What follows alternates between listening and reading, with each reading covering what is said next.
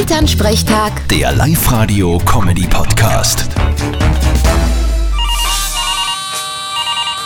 Hallo Mama, Grüß dich, Martin. So, jetzt ist wirklich soweit. ihr verkauft alles und wandert auf die Malediven aus. Springst? Nein, ich habe vor einigen Monaten einmal den Verdacht gehabt, dass die Zoe wieder schwanger ist. Da habe ich mich täuscht, aber gestern waren sie da, sie, der Hannes und der kleine Ferl, und jetzt ist sie wirklich schwanger. Du wirst wieder Onkel. Juhu, endlich. Nur ein Kind mehr, dem ich Geschenke kaufen muss. Ja, eh, aber du kriegst ja alles wieder zurück. Ein Kind mehr, das später mal deine Pension zahlt. Siehst positiv. Na, ich freu mich eh. Und was wird's? ja, das wissen sie noch nicht. Und ich glaube, sie wollen es auch nicht sagen lassen. Das verstehe ich nicht.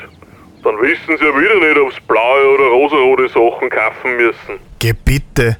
Die Zeiten sind aber schon lang vorbei.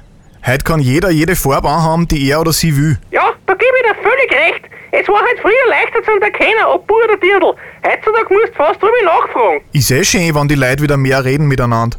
Wann ist denn eigentlich der Termin? Naja, im Dezember. Wenn's blöd hergeht, kommt's genau an Weihnachten. Das war halt perfekt. Wieso denn das? Da, da spare ich mir ein Geschenk. Vierte Mama. Mach, du Kapitalist. Bitte, Martin. Elternsprechtag. Der Live-Radio-Comedy-Podcast.